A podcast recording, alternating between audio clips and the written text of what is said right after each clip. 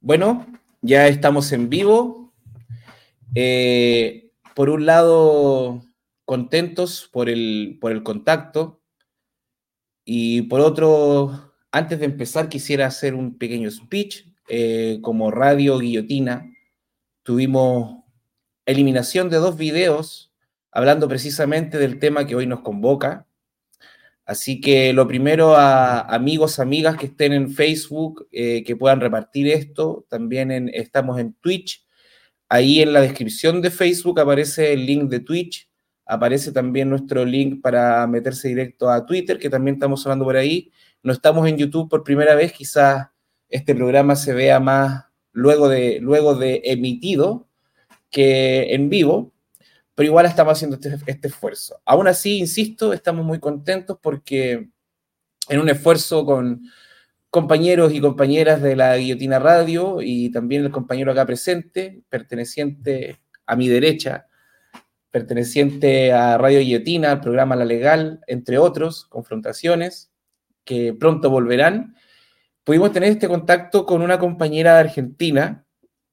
Eh, ella es Fátima Rashid, eh, y es de la Federación, de la Federación de, Entidades Argentino-Palestinas, que agrupa a muchas organizaciones en la Argentina, en la hermana Argentina, y que pertenecen también ellos al Comité Argentino de Solidaridad con el Pueblo Palestino.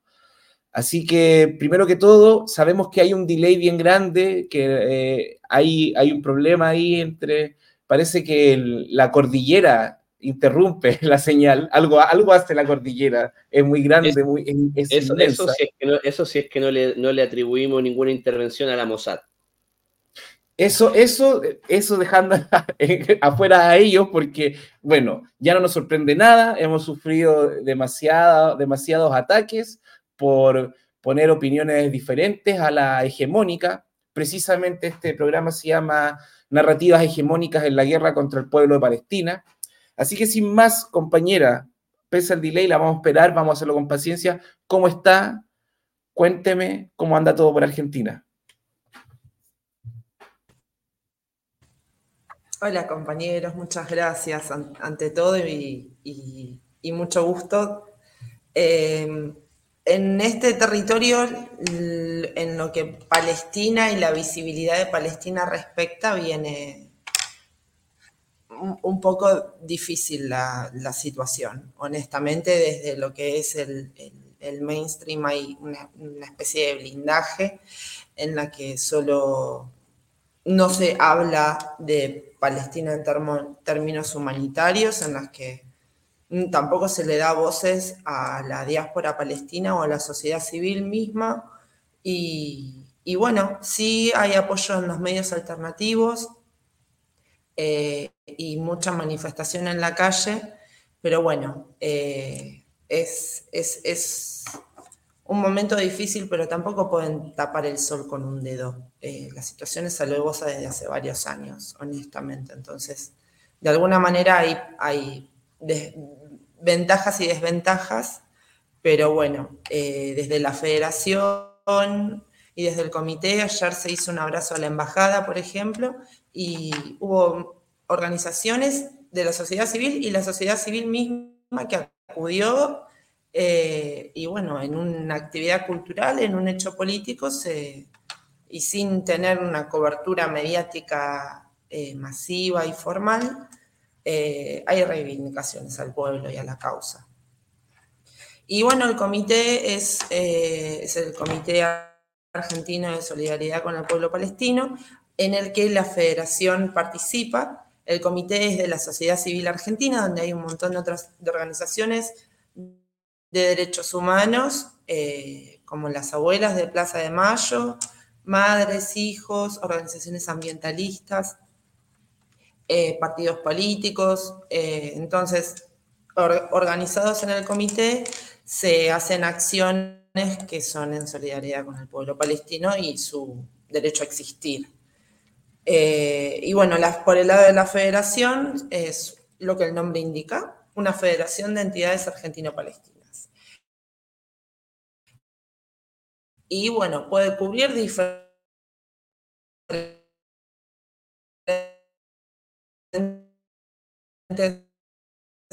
las, por lo menos las organizaciones que estamos hasta ahora. Eh, hola, se, lo que estábamos hablando de la federación era que cubrimos diferentes aspectos de la vida palestina y de la identidad, desde la danza, la formación política, la poesía y, demás.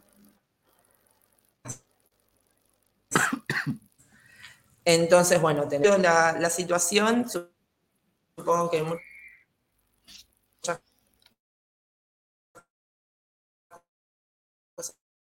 similares, pero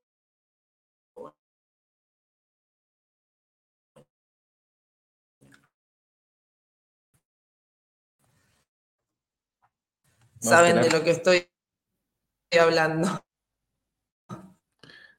Sí, ahí, volvió. Ahí volvió, compañera. Eh, ¿Tú querías hacer una pregunta, la primera pregunta, estimado? Sí, esperemos un poquito a que vaya volviendo la compañera.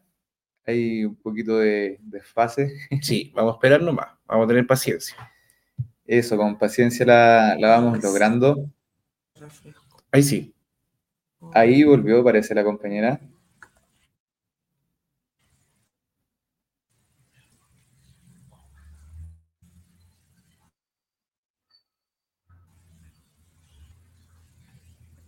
Ya. Está pegadita la compañera.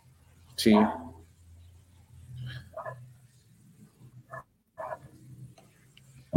¿Ahora sí me escucha? Sí, ahora sí. Ya.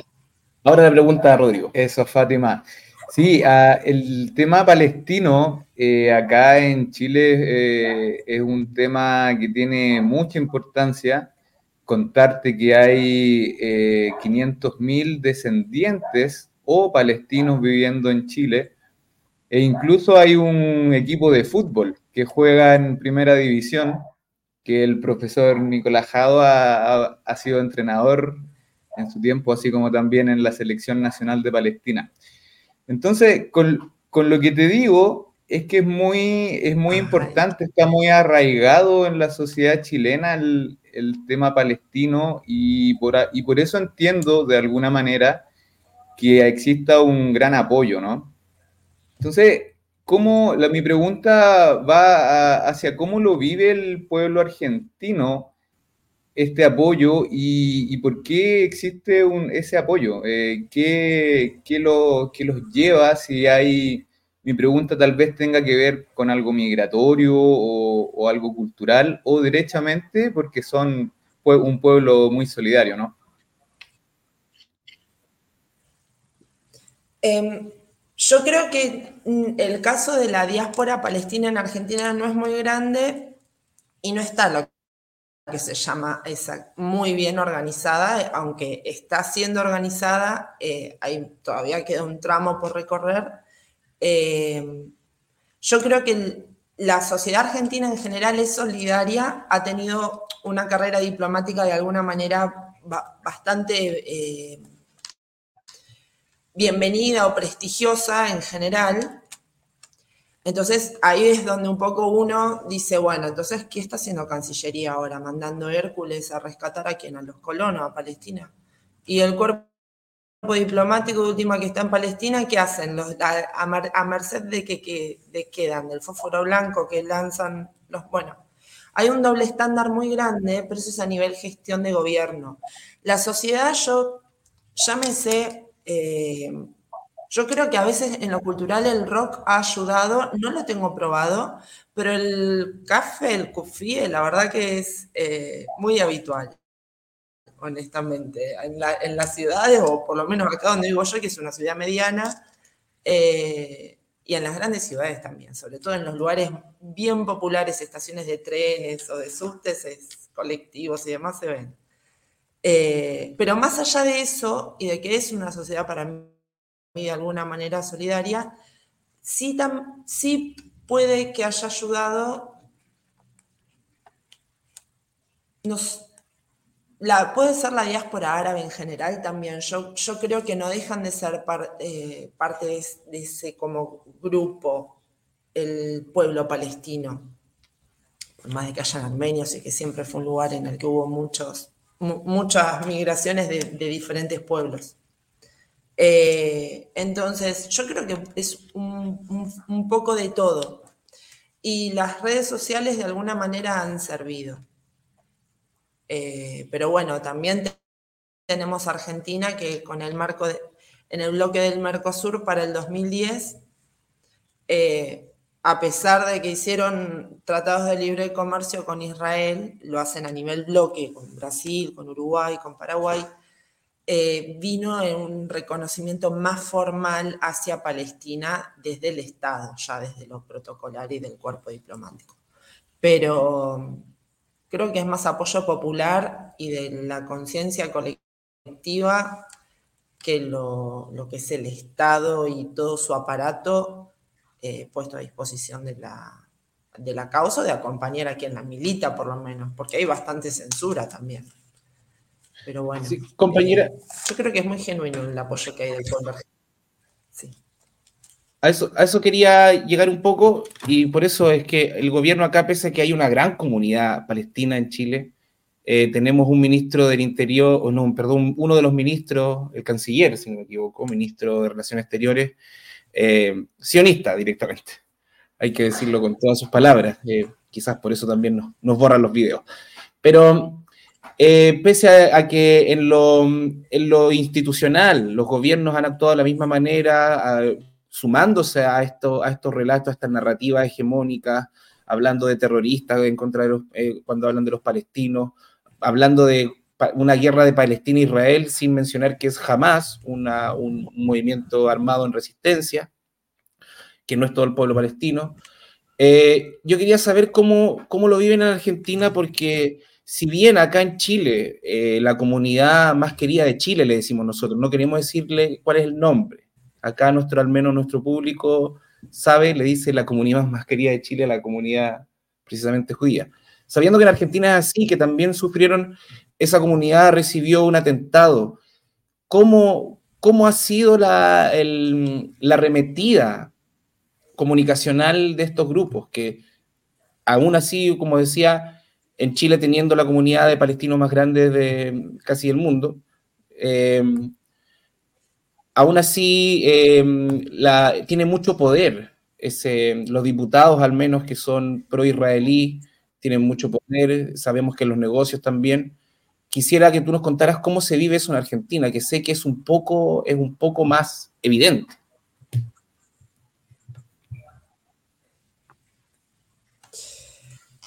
Eh, en Argentina es más evidente, literal se manejan con bastante impunidad, incluso de eh, muchas, muchas veces operan en contra de los, de los mismos funcionarios públicos que a veces son eh, toman decisiones a favor del pueblo, que va en contra del visionista, ¿no? Como en general, como de, de su propia esencia. Acá tenemos lo visionista y su aparato del Estado, vincularse con el Estado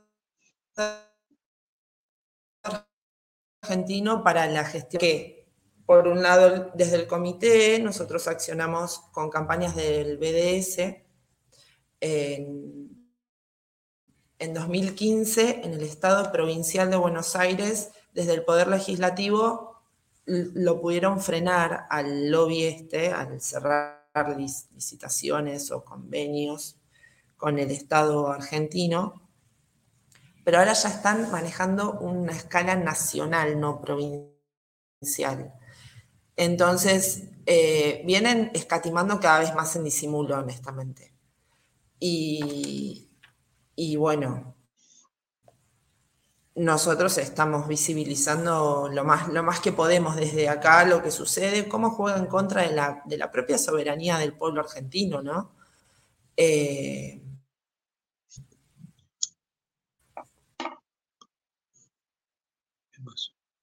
pero Bueno,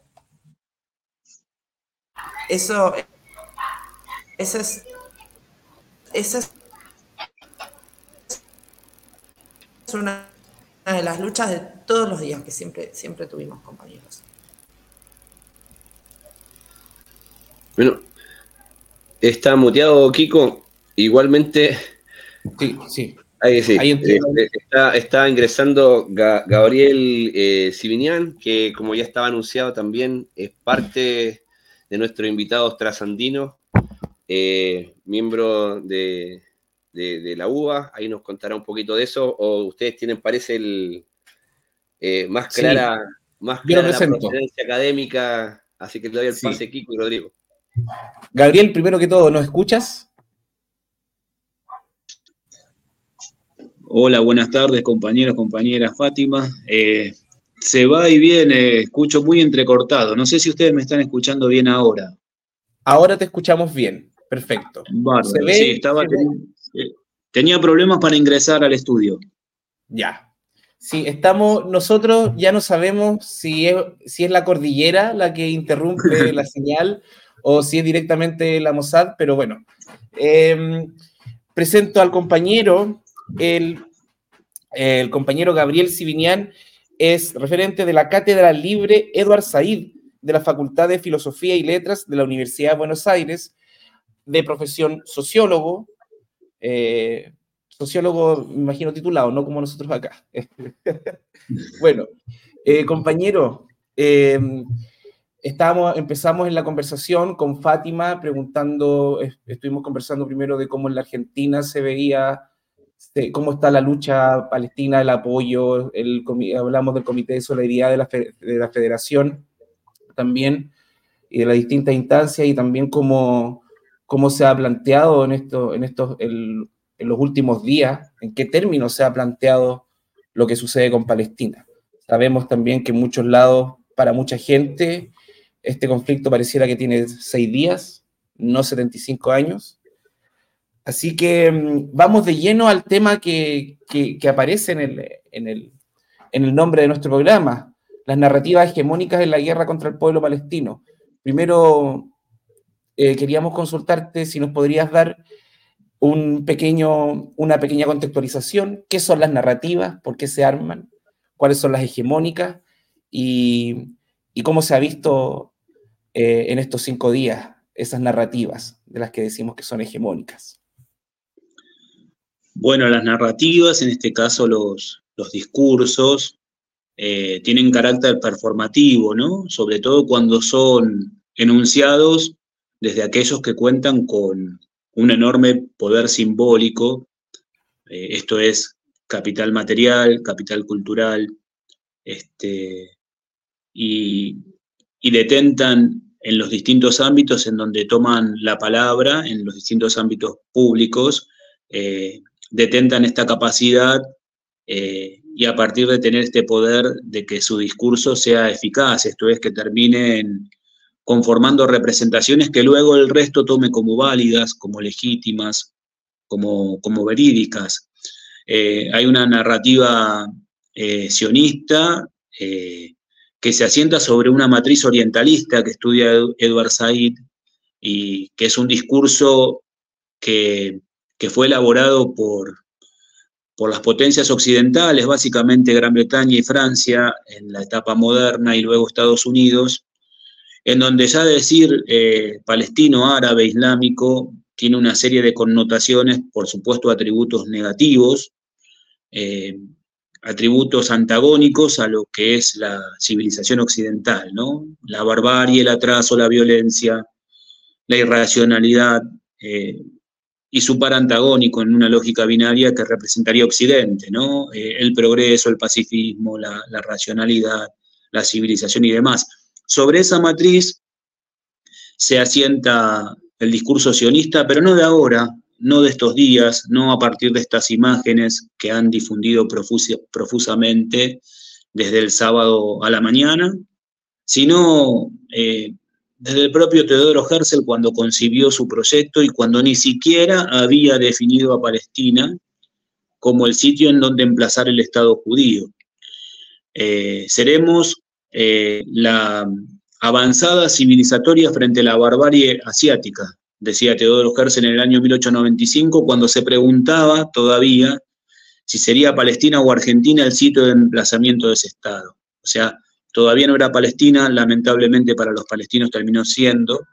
Evaluaban Argentina, un territorio amplio, escasamente poblado, de climas templados, en donde ya había una colonización previa, decía Herzl, o Palestina, nuestra inolvidable patria histórica, refiriendo una narrativa del retorno, falaz narrativa del retorno de los askenazíes que promovieron ese proyecto, eh, y ahí seremos una vanguardia civilizatoria, una avanzada civilizatoria frente a la barbarie asiática y además eh, ese Estado judío debía ser protegido por las potencias europeas porque garantizarían sus intereses. O sea, en 8, 10, 15 líneas del Estado judío de Teodoro Herzl, eh, no por ser reduccionistas, no por ser simplista, no por ser determinista, pero ya encontramos la matriz central de ese pensamiento y que tiene vigencia y que tiene capacidad de, difusión, eh, de divulgación por el poder económico, por el poder cultural, por el poder simbólico,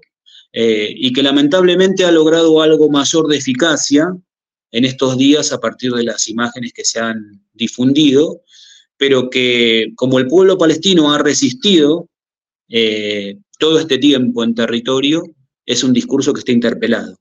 Eh, es hegemónico, podemos decir, tiene un nivel de consenso importante, pero está totalmente interpelado, está desafiado como el propio poder material en territorio, a pesar de la simetría, está desafiado también, tanto en Gaza como en Cisjordania y en cualquiera de los lugares en donde el pueblo palestino se halle en resistencia. Hola Gabriel, Bienvenido.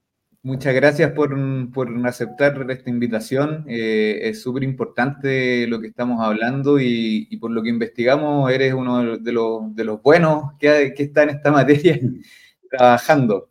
Oye, quería preguntarte eh, por los actores que están, o sea, estamos hablando de un relato hegemónico, pero también hay relatos contrahegemónicos. Mi pregunta va a, ¿cuántos relatos hegemónicos hay, o si hay relatos al, interior ahí en disputa que, que, tienen que ver con, el relato israelí, y, lo, y la contraparte, los actores contrahegemónicos que tienen que estar eh, en la diversidad de los pueblos y, un poco para, ir entendiendo de dónde vienen estos relatos, ¿no? Sí, es, interesante la, la, pregunta. Yo creo que hay en principio tres líneas. Hay una que es claramente la, la más desarrollada desde el inicio del proyecto sionista en Palestina, que es este discurso orientalista que remite en su, en su concepción al cientificismo, al positivismo, eh, a la hegemonía de las clases dominantes propietarias, eurocéntricas, eh, europeas, por supuesto del hombre blanco, del hombre propietario, del varón, eh, que surge allá por el siglo XIX, el orientalismo moderno, el progreso este, y, toda su deriva ¿no? en, el evolucionismo, en, la misión civilizatoria autoadjudicada, misión civilizatoria secular, de elevar al resto de los pueblos en el camino del desarrollo, del progreso, eh, Ahí hay una línea que tiene su, su expresión en el Oriente justamente con el, orientalismo eh, como discurso performativo, así como decíamos, ¿no? Luego hay otra línea que se emparenta con, lo religioso y tiene que ver eh, con esto que decíamos, la pretendida narrativa, la narrativa del pretendido retorno del pueblo elegido a su tierra prometida, eh, y con la falacia de que, este, insisto, los askenazíes inicialmente, que son quienes eh, elaboran el proyecto en connivencia con el imperio británico fundamentalmente, pero luego los sefaradíes y luego las distintas eh, comunidades que son diversas en lo cultural, en lo lingüístico, en, inclusive en sus propias historias, estarían retornando, siendo que son el pueblo que fue expulsado hace dos mil años por el Imperio Romano. Esa es una vertiente de, la construcción de consenso que remite no a lo científico, no al positivismo, no al evolucionismo, sino a lo religioso. Y, luego hay otra narrativa, eh, digamos, que también potencia el discurso sionista, que es el de los discursos de los derechos humanos, que emergen del paradigma de los derechos humanos, que remiten a la criminalidad y a la atrocidad nazi, eh, del nazismo en la Segunda Guerra Mundial, pero que derivan de la cuestión judía y de las persecuciones y las masacres a las minorías europeos judías de, fines del siglo XIX, fundamentalmente en Europa del Este, que luego se extienden, que terminan justamente con la conformación de Naciones Unidas y al interior la Declaración Universal y todo el paradigma y toda la institucionalidad de los derechos humanos que tienen en, en el holocausto, llamado holocausto en la Shoah, este, centralidad en su proceso constitutivo y que también están al servicio de este proyecto, paradójicamente, ¿no? porque está el Estado de Israel continuamente revictimizándose.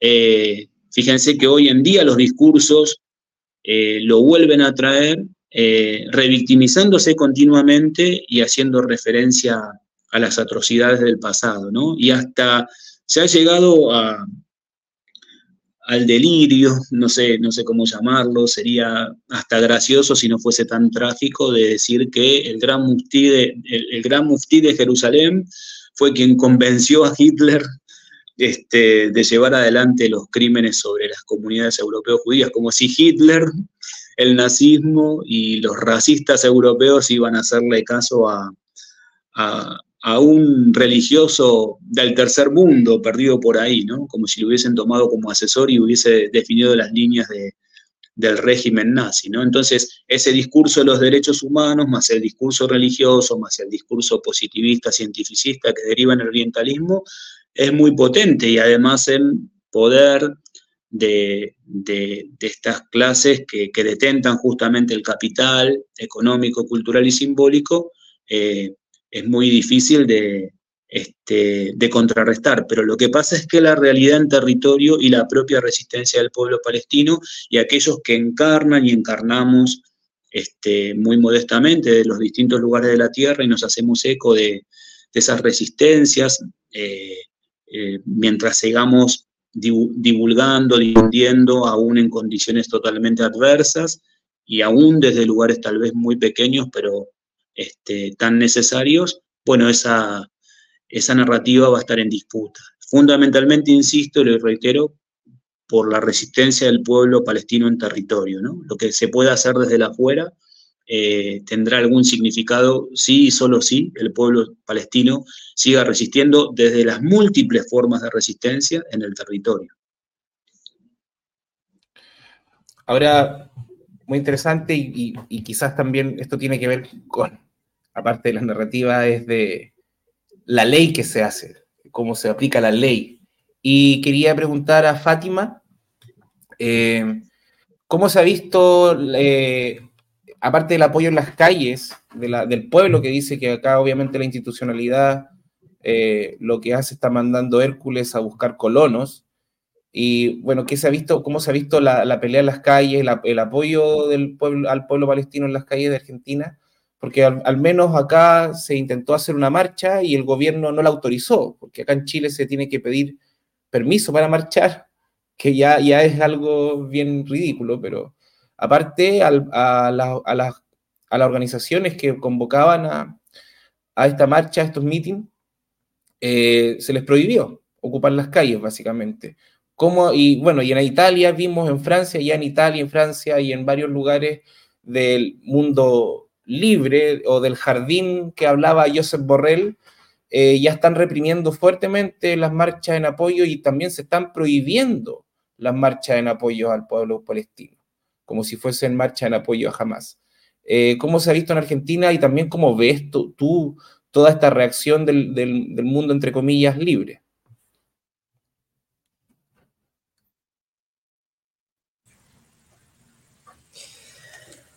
Eh, lo que pasa acá en realidad fue gradual a la situación en la que hoy a la, mar, a la Embajada de Israel en sí no se puede marchar. Los 24 de marzo, que es, una, es un día que para la sociedad argentina, la sociedad civil, salen las organizaciones a la calle y en Capital, desde el comité siempre nosotros nos parábamos en la puerta de la embajada del régimen con las banderas y los cafés, con el stand del comité desde hace ya por lo menos uno o dos años en los que hay un patrullero de la policía de la ciudad en la puerta impidiendo que un stand de la sociedad civil se, apoye en la vereda que está al paso de la marcha, no es algo que es algo forzado. Eh, y esas, esas violencias las venimos viendo desde antes de, de esta coyuntura de ahora. Siempre hubo que pedir permiso para hacer marchas. Eh, lo que probablemente, o por lo menos que tenga fresco, el, momento de que estamos entre las, unas elecciones internas y las no, no o sea, entre el proceso electoral en Argentina para el Poder Ejecutivo, algunas violencias pasan más desapercibidas. Yo lo que veo, más allá del doble estándar que también tienen en Europa Occidental y que prohíben determinadas marchas y encima las reprimen, aunque sea motus popular, es salir a la calle eventualmente de cualquier manera, eh, acá nunca fueron muy bien bienvenidas, muy bien, sí, no fueron bienvenidas exactamente, desde la autoridad. Eh, pero, mm, pero es algo que sorteamos casi todos los días. Eh, honestamente, lo que pasa en Europa es un poco alarmante porque acá de los candidatos hubo, acá hace no mucho se empezó a implementar un debate entre los candidatos de las fuerzas que van a ir a las elecciones generales. En este caso, creo que eran cinco, y de los cinco solo una candidata es la que se opuso a hacer un minuto de silencio por lo que, por lo que pasa en lo que llamaron Israel en el, en el momento de esta transmisión. Y son candidatos al Poder Ejecutivo. Y eventualmente que Israel es un régimen de apartheid lo dice Amnistía Internacional. Y Argentina tiene una embajada en Palestina. Y bueno, y viceversa. Entonces, ¿qué tanto? Pero bueno, eh, no, se no, se solidarizaron con el pueblo palestino ni, ni condenaron las muertes de la sociedad civil, que son muchas más en escala incluso. Eh, entonces, bueno, hay un doble estándar bastante grande y lo gestionan con impunidad, no, no, no hay mucha reflexión por ahora, por lo menos. Sí, Kiko, Kiko Rodrigo, colegas. Sí, mira, la verdad es que Quería, quería hacer una reflexión a propósito de, dos cuestiones que una planteaba Fátima y otra planteaba Gabriel. En, primer, primero, eh, tomándome lo que planteaba Fátima acerca que quizá en esta teoría, ¿cierto? Que el rock podía haber eh, quizá popularizado eh, la causa palestina como tal desde el uso de las cufillas o las pañoletas, como le, como le quieran plantear. Solo para contarle a los compañeros, en la esperanza de que esto también se difunda en, Argentina. Claro, efectivamente acá en Chile existía una banda pan rock, por ejemplo Los Miserables, en donde uno de sus integrantes permanentemente aparecía, ¿cierto?, con la camiseta de, nuestro equipo palestino, y se ha entendido también que ha sido un equipo pequeño, eh, que, digamos, eh, gana, gana los afectos de, las minorías, de las minorías nacionales con distintas causas. En este país, eh, en cada reivindicación popular, existe una bandera eh, palestina presente, existe una cufilla, existen consignas eh, de libertad palestina. disculpa, estoy con, mi hijo. entonces, se, da, se da aquí una relación romántica desde, desde los oprimidos, si es que lo queremos plantear así, eh, o quienes abrazamos las causas, eh, las causas justas. En ese concepto de las causas justas también es tremendamente relevante el cómo se construye el relato, y nos explicaba muy bien Gabriel, eh, desde las hegemonías, y aquí para hablarle a la clase trabajadora que represento en este espacio, más bien como, como dirigente sindical, es, justamente cómo los grupos de poder van construyendo, seleccionando, recortando eh, pedazos de la historia para construir un relato que, nos, que pretenden hacer coherente a través también de la hegemonización de los medios de comunicación, que en Chile es tremendo. Es mucho más bárbaro quizás, yo que tuve oportunidad de vivir y conocer la realidad eh, argentina, el tema de los medios de comunicación acá es asfixiante. Y efectivamente se construye un relato en donde pareciera ser que el pueblo palestino no existe como, nación, como, como, como pueblo, como Estado. Eh, hoy día se ha reducido el relato a esta estructura eh, del concepto terrorista a través de la organización Hamas o, u otras que, eh, a lo largo del tiempo han, ido, eh, han, salido a, la palestra como, como, organizaciones de punta de la lucha palestina. Y, es así que hoy día quizá se hace incomprensible para, para, el ciudadano de a pie, para el chileno cualquiera, el que, el que se hable de una apartheid, mucho de, mucha, mucha gente de la sociedad chilena no comprende esta estructura eh, geopolítica, eh, física y material en la cual se ha ido asentando la nueva realidad eh, israelí y cómo ha ido asfixiando territorialmente también la presencia palestina en, territorio histórico.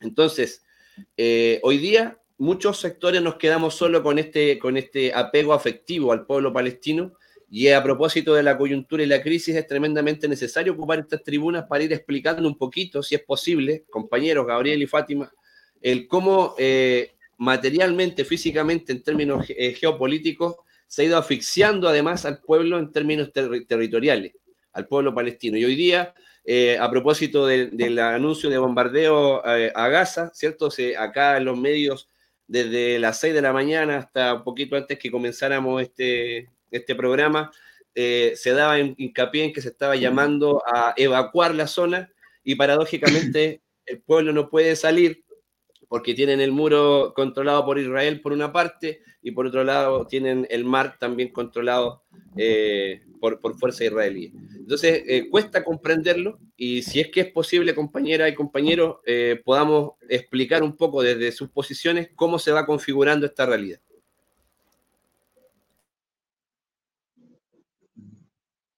Bueno, no sé, si Fátima, si querés explicarlo o...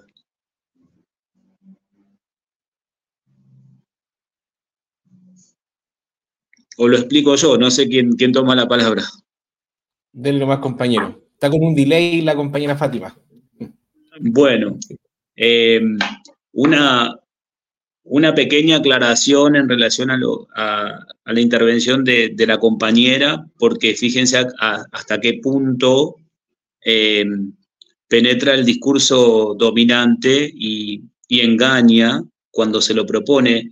La, candidata Miriam Bregman lo que hizo, ella estaba haciendo referencia, fue eh, sí solidarizarse con las víctimas civiles de ambos pueblos y mm, eh, denunció a la ocupación y al colonialismo israelí cuando comenzaba el debate cosa que los otros cuatro candidatos solamente fustigaron la, el accionar este, de Hamas.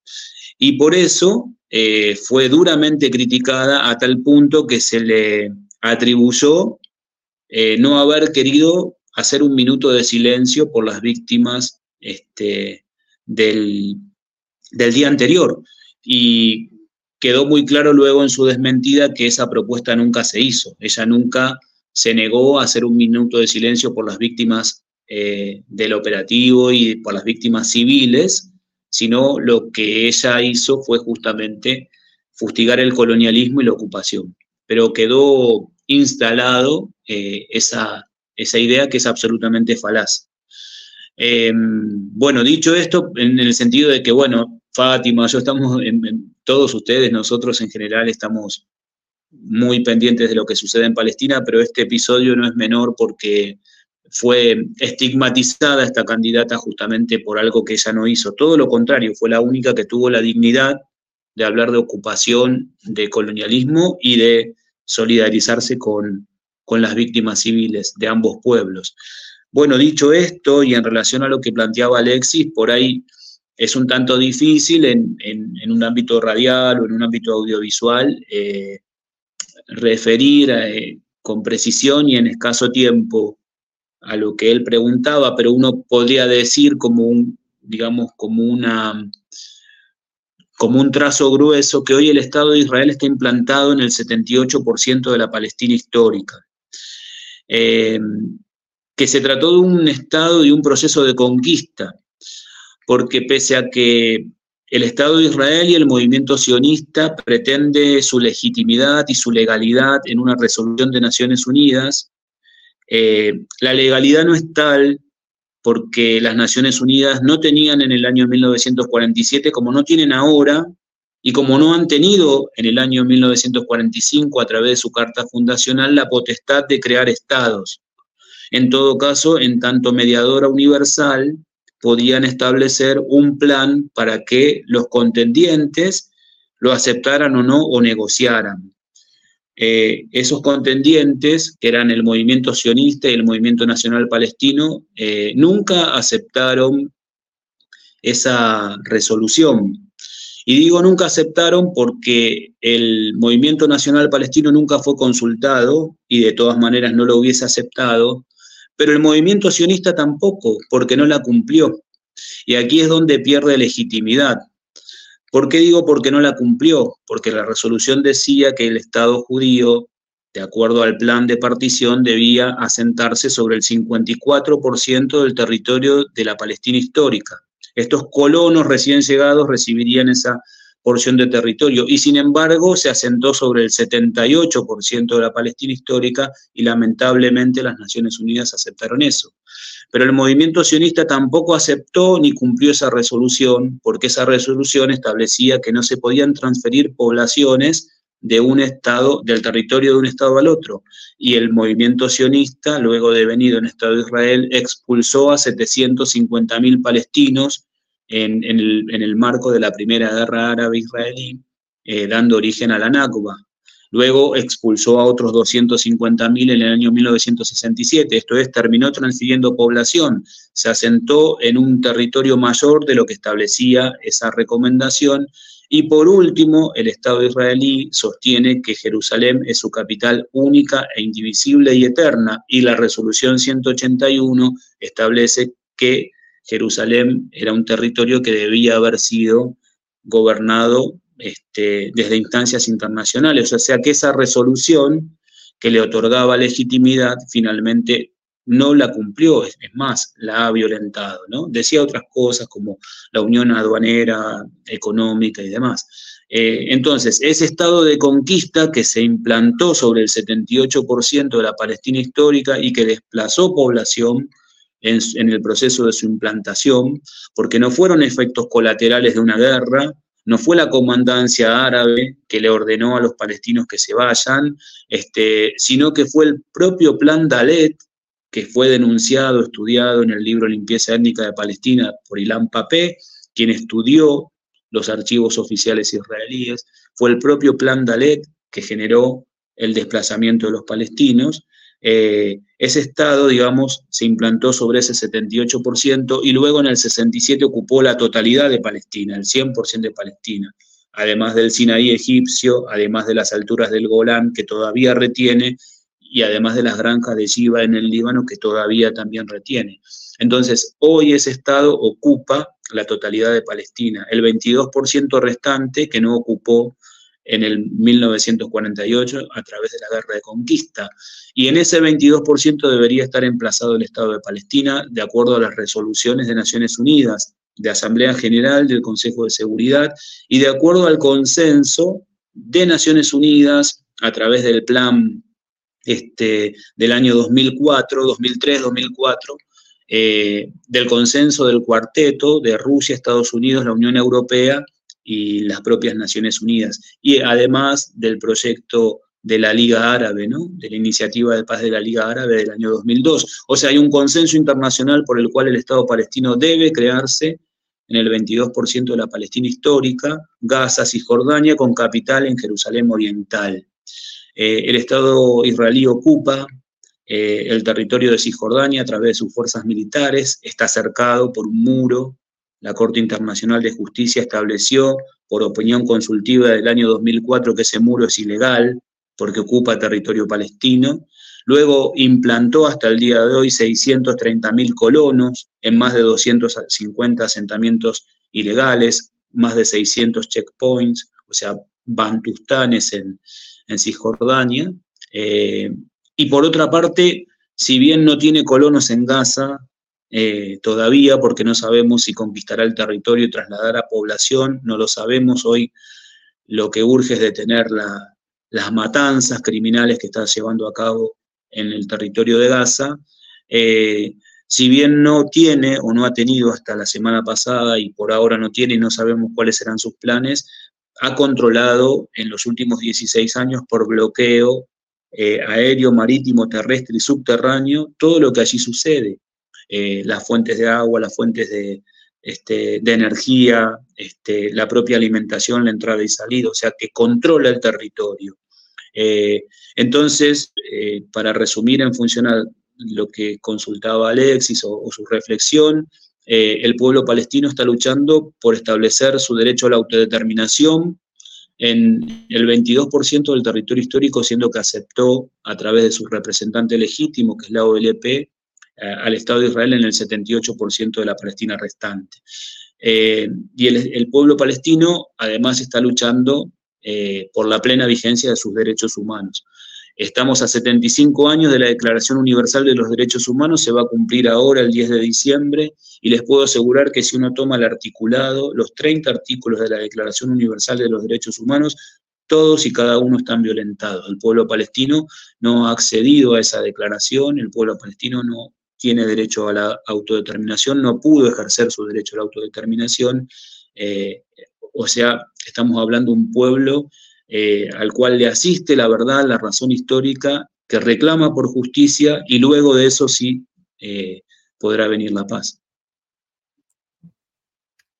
Gabriel, siguiendo un poco con lo que, lo que estábamos hablando antes respecto a las narrativas, eh, ya, no, nos comentaste todas estas narrativas eh, me imagino que tienen como funciones distintas en toda, en toda la historia de, ocupación que, existe en este momento, que son bastantes años. Entonces, a veces son como narrativas que se solapan, van revueltas, pero de alguna manera, si las dividimos como, como lo pudiste hacer, eh, me imagino que hacen funciones distintas.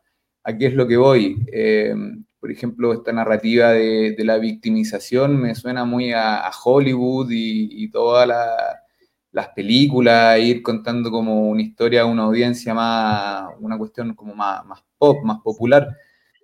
Pero, pero hay otras narrativas que tienen que ver tal vez con un poco de que el mundo evangélico migre hacia allá y, y eso, esa es mi pregunta. ¿Cuáles son las funciones un poco específicas que cumplen esta narrativa y, en qué momentos de la historia, de esta historia de invasión que nos ha estado contando, las podemos ver, palpar.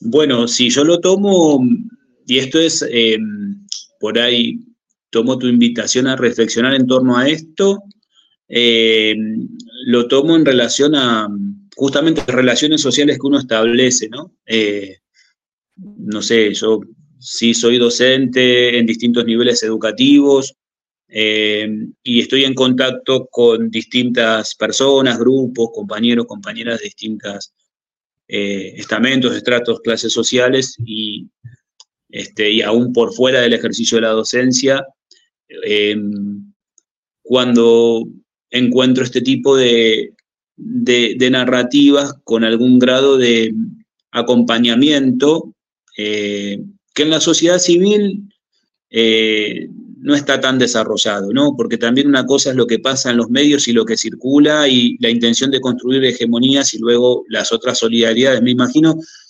que, Fátima lo habrá expresado. El pueblo palestino, el pueblo argentino es solidario con, el, con la causa palestina. Eh, estamos atravesando un proceso de desmovilización importante, por algo tenemos eh, digamos, eh, los candidatos que tenemos con posibilidades de triunfo, aún el que representa las fuerzas más populares, nacionales y demás, pero en el marco de ese proceso de desmovilización también entra la cuestión de Palestina. Pero cuando uno habla con las militancias eh, y aún con los sectores populares son solidarios, comprenden de la situación de Palestina. Pero yendo al punto, el discurso religioso penetra básicamente en sectores populares a través de, las iglesias evangélicas, ¿no? Está más destinado allí. Eh, luego el discurso de los derechos humanos, eh, más en las militancias eh, justamente progresistas o de izquierda, tiene algún grado, surte algún grado de efecto. Y luego el discurso del progreso, de la civilización, eh, de la ciencia y de la racionalidad y demás, este, este es más emparentado con, los sectores más conservadores, eh, que no necesariamente son los sectores que detentan el poder económico, también hay fuerzas conservadoras que, tienen algún tipo de arraigo si no en términos de su expresión política, sí en el sentido común, pero es como que uno puede ver que los distintos discursos tienen destinatarios diferentes, ¿no? Eh, y esto es llamativo porque la penetración del sionismo cristiano es algo relativamente reciente, ¿no? A través del evangelismo y sus iglesias electrónicas y este, es algo relativamente reciente y están penetrando en sectores populares a los cuales antes no llegaban.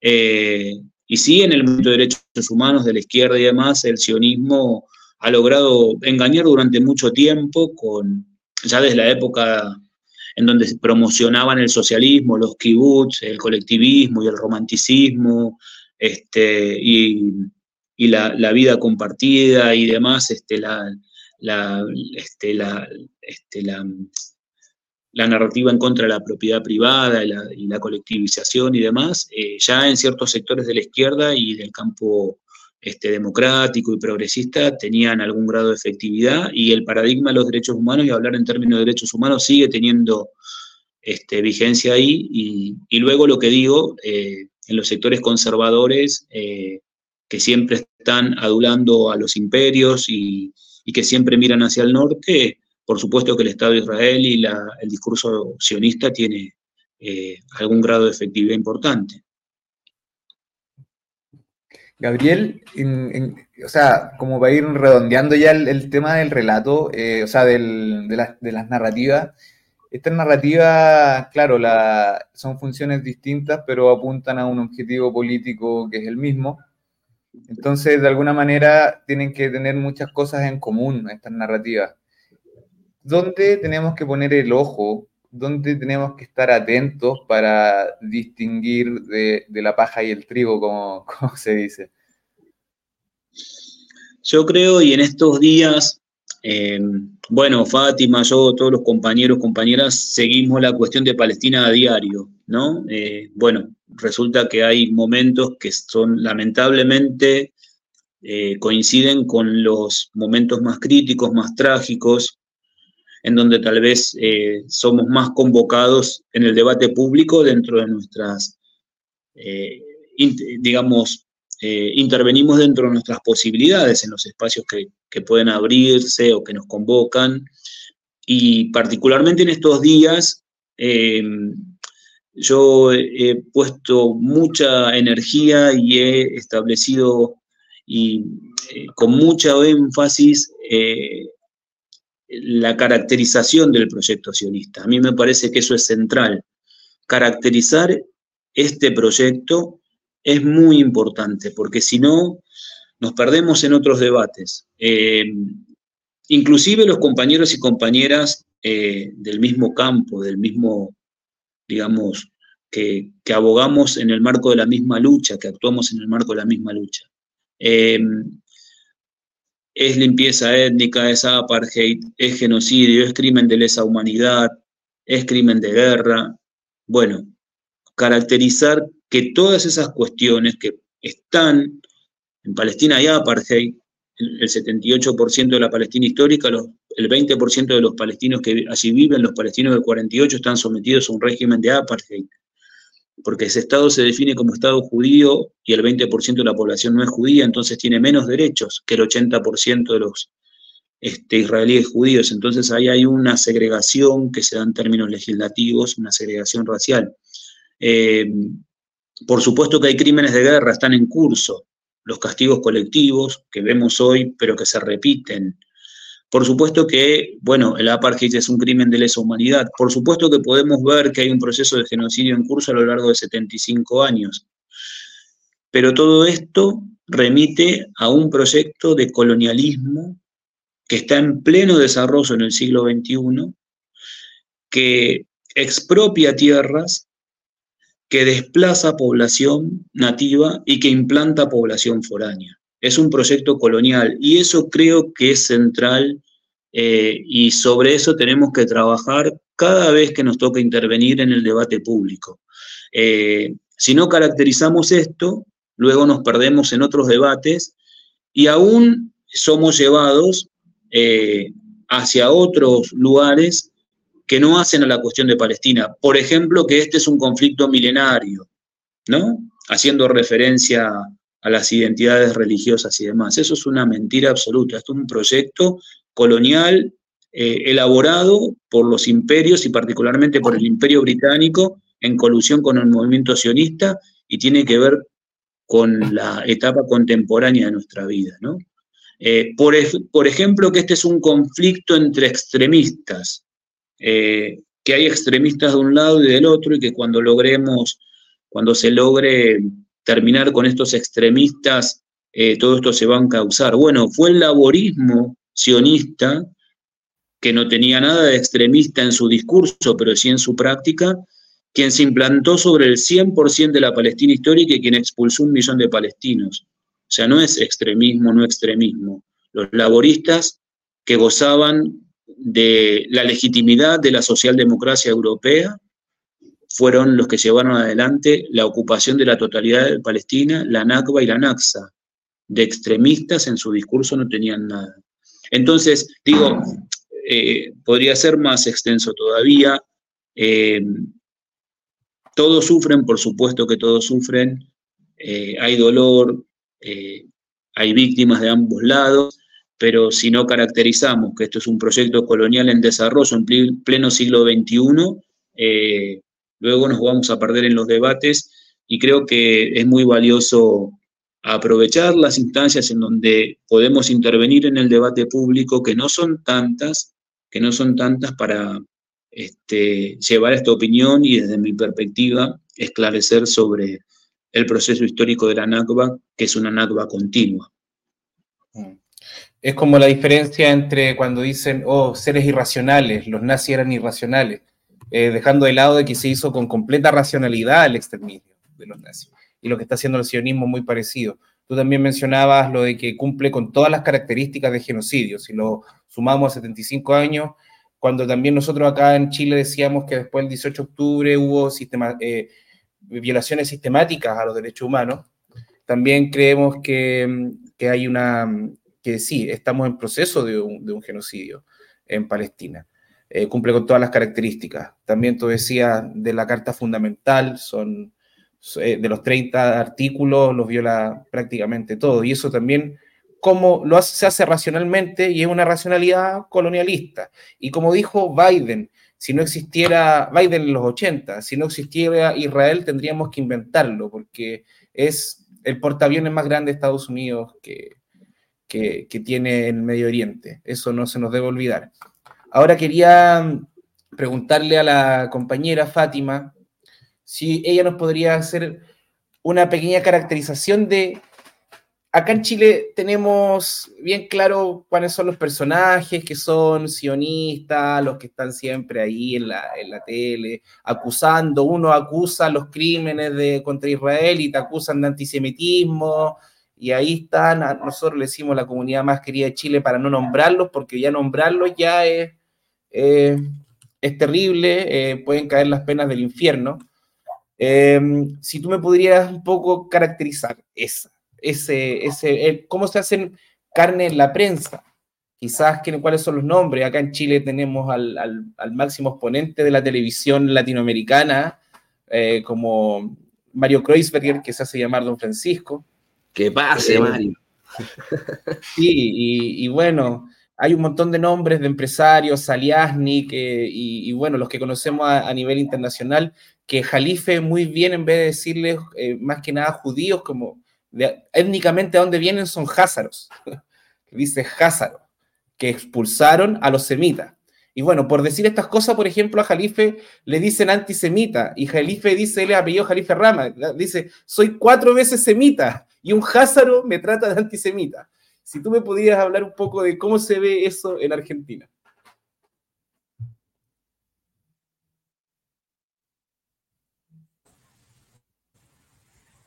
Bueno, eh, personajes que son muy, muy importantes y hasta casi fundacionales en algunas cosas de los medios de comunicación masivos, los tradicionales, eh, desde la TV, familias que han traído la, televisión a color eh, y siguen teniendo producciones eh, de, todo tipo y plataformas a través de estos medios y, comunicación en masa, que también tiene sus brazos en lo que hoy son las redes sociales.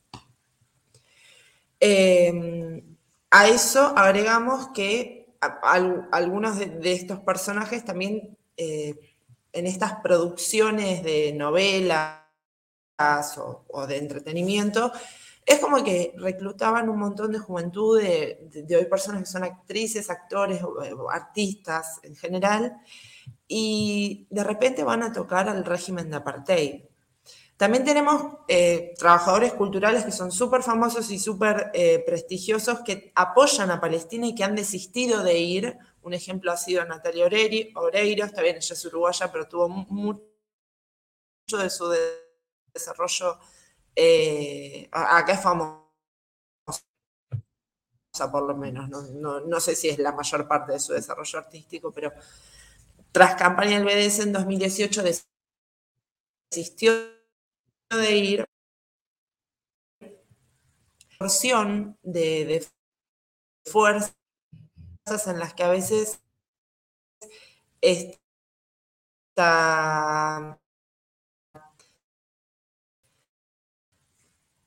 está porque en sí es parte del vamos para lo que se considera un genocidio, un crimen de lesa humanidad, o en el que se espera que solo algunos se hagan responsables de sus crímenes de lesa humanidad. Eh, en, cuanto a estos personajes sionistas, no están solo en los medios, sino también em, en, lugares del Estado. Y a veces no son miembros de una diáspora de un país de Europa del Este, justamente. Tal vez son personas que tienen otro origen, otro bagaje cultural o religioso y que simplemente se afilian a ese lobby. Por pereza, por conveniencia, por lo, que sea, digo, pereza o, o comodidad incluso. Pero, pero bueno, hay, igual hay expresiones que sean independientes, o más o menos hay incluso, igual hay periodistas que hay que trabajan en canales de los mainstream y que igual son compañeros, pero bueno, están, los tenemos en, un lugar que es pequeño, no es de preponderancia en absoluto. Eh, entonces, de alguna manera son alevosos y escatiman en disimulo, pero están muy instalados. Y lo bueno que abrió el panorama las redes sociales de alguna manera, aunque Facebook, YouTube no censuran y ellos ya manejan otra escala, eh, un poquito te abre el panorama a las redes sociales y que las nuevas generaciones no sean tan, tan habitués de, de la radio tradicional o de la televisión, la radio de dial. Tal vez por YouTube, bueno, se fijan. Igual caemos en la censura de, estas corporaciones, pero bueno. Eh, operan con los, los muy, parecido a lo que explicás con cuestiones de amedrantamiento y coerción, tratando de antisemita a alguien que semita, en definitiva.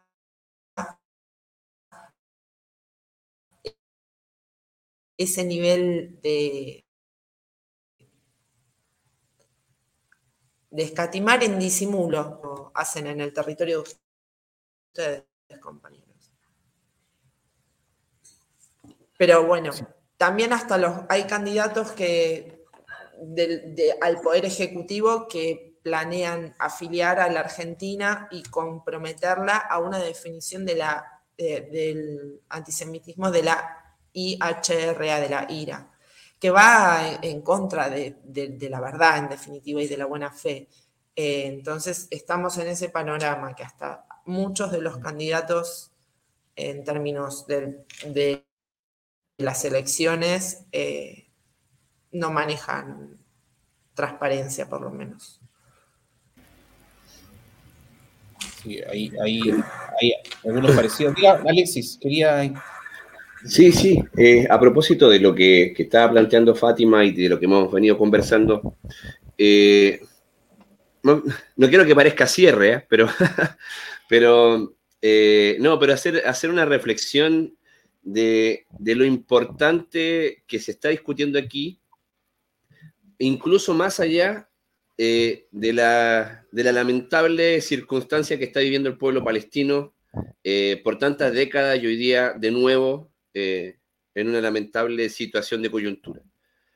y que tiene que ver con en el cómo se nos ocultan las verdades a través de los discursos. Yo quisiera agradecer aquí, digamos, públicamente, no solamente el espacio de la radio, que es un espacio de resistencia justamente a estas narrativas que, se van, que se, que se estructuran desde, el poder, eh, desde los distintos poderes. Ya lo decíamos, ¿cierto? Incluso YouTube nos bajó los programas eh, relevantes sobre, esto, sobre estas materias eh, y podríamos sentirnos quizá orgullosos de que al menos estamos haciendo punto a, un, a un discurso hegemónico desde, la, desde estas resistencias tan, tan humildes y locales que levantan los compañeros Kiko, Rodrigo y otros más de la radio. Pero en virtud también del conflicto, eh, como lo planteaba Fátima y lo planteaba Gabriel, aquí hay que, entender y saber, tenemos que aprender a hacer lectura eh, de, los discursos y de los fondos que mueven esos discursos. Es la única manera que nuestras resistencias puedan eh, hacer amalgamas en, una, en una contrahegemonía efectiva.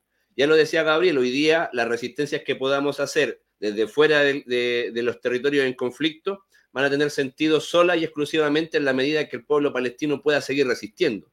Y los que, y los que creemos y abrazamos la causa, las causas justas, eh, esperaríamos que no solamente eh, tengan efecto en la resistencia del pueblo palestino, sino que en el triunfo del pueblo palestino, toda vez que tiene una verdad histórica eh, que avala y respalda la, actual, la actual y permanente lucha de este pueblo.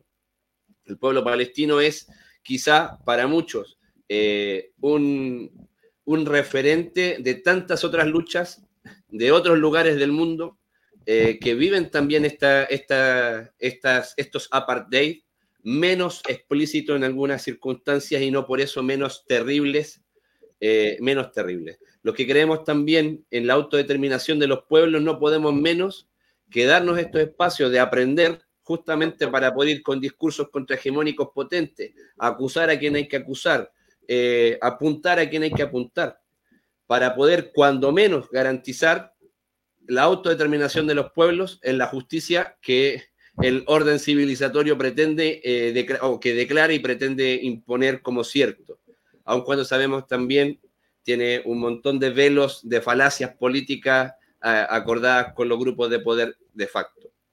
Entonces, bueno, yo quería solamente hacer esa, esa, reflexión. Eh, insistir, en Chile no existe una, estoy seguro que no existe una manifestación popular en la que no aparezca eh, alguna iconografía del pueblo palestino, entiéndese su bandera, la camiseta de fútbol que tenemos acá, eh, alguna representación del pueblo palestino, y es que eh, desde las emocionalidades, inclusive, comprendemos la urgencia y la, la urgencia de la lucha palestina y la, y la, justicia, la justeza de esa lucha. Eh, aquí lo hablo como, como, un poblador, como un trabajador, eh, y abrazo desde, acá a estos representantes fantásticos que hemos tenido en este espacio, eh, como es Gabriel y Fátima. Agradecer sobre todo esta puesta en valor de la realidad argentina y también esta perspectiva histórica, sociológica, antropológica incluso, de lo que está ocurriendo hoy día en este conflicto que va mucho más allá de una manifestación linda de, mucho, de un pueblo judío encendiendo velas pidiendo por la paz. Aquí hay mucho detrás de cada una de esas velas eh, y, es, y, es, creo, eh, a lo que ha apuntado este programa, a que agradezco aquí con, eh, y a Rodrigo me hayan permitido compartir ese espacio, siendo ellos los dueños de casa, de todas maneras. Al filo internacional y toda entrevista al filo es de todo guillotina, se estableció al principio, somos un grupo grande, le contamos a los compañeros de la Argentina, también agradecido del contacto, muy importante. Eh, nosotros nada más que a los compañeros, a Fátima y a Gabriel, dejarles la, la, puerta abierta, el micrófono abierto, el micrófono encendido ante cualquier cosa, para cualquier emergencia, que nuestras pantallas les puedan servir, que de cualquier cosa que necesiten, cuenten con nosotros. Para empezar, ya tenemos ya el contacto. Y para, para ir finalizando, ahora sí, quisiera que primero Fátima eh, pueda terminar con una reflexión final y también, muy importante, hacer los llamados a movilización, quizás también que nos hables cuál es el llamado que, que, que le haces a, a, las comunidades que no son palestinas, de por qué es importante, eh, crees tú, que, que, estemos en esta lucha. Y, y, eso, todo, todo llamado, amenaza también que quieras hacer, todo es bienvenido. por favor.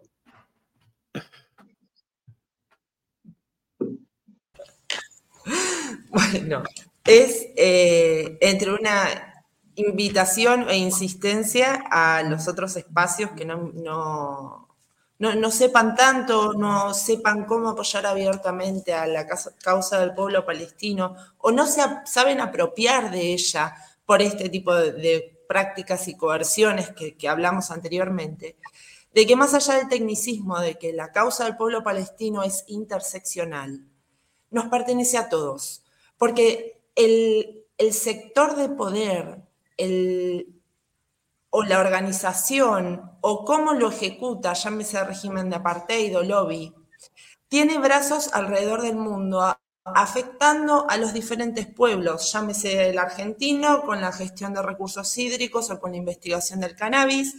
Acá, honestamente, en cuanto al cannabis, es algo que se está eh, pronto de despenalizar o de, y con la despenalización, en realidad que ya está despenalizado con algunos eh, usos, viene la legalización, la industrialización y demás.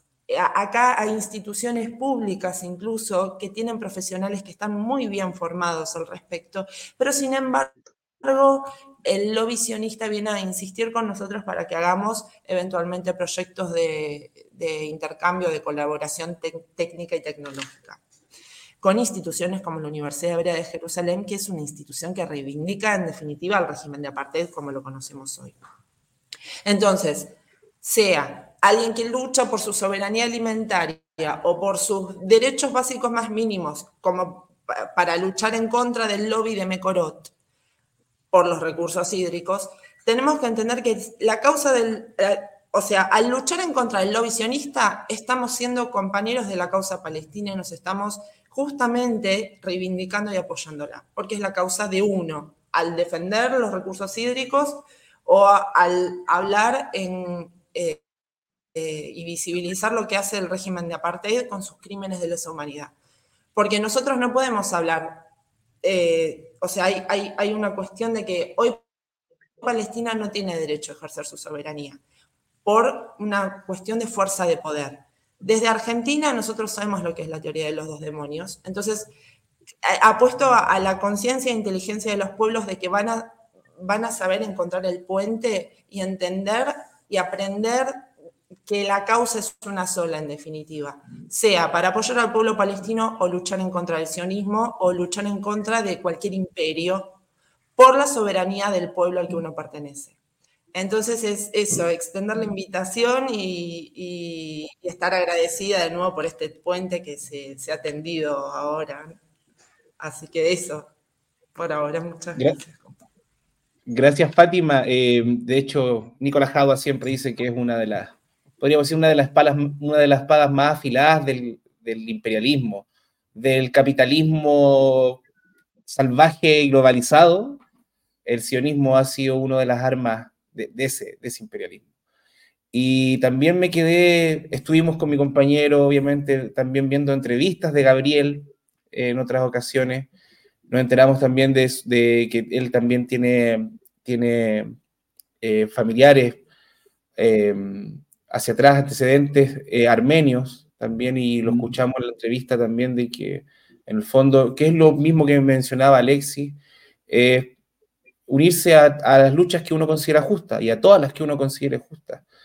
Y mm, quisiera un poco que también nos comentaras para cerrar también de eso, de por qué crees que hay que seguir en esta lucha, cómo crees que, derrotando o tratando, combatiendo al sionismo, también vamos a encontrar libertad en, estos pueblos quizás del sur, en el sur global, qué puede significar también em, que, que el sionismo salga debilitado para todos los pueblos, eso para todos los pueblos del sur global, para todos los que han sido, para África, para Latinoamérica, para el Medio Oriente en este caso, para que ha estado balcanizado durante tanto tiempo y que vemos que ahora se está levantando.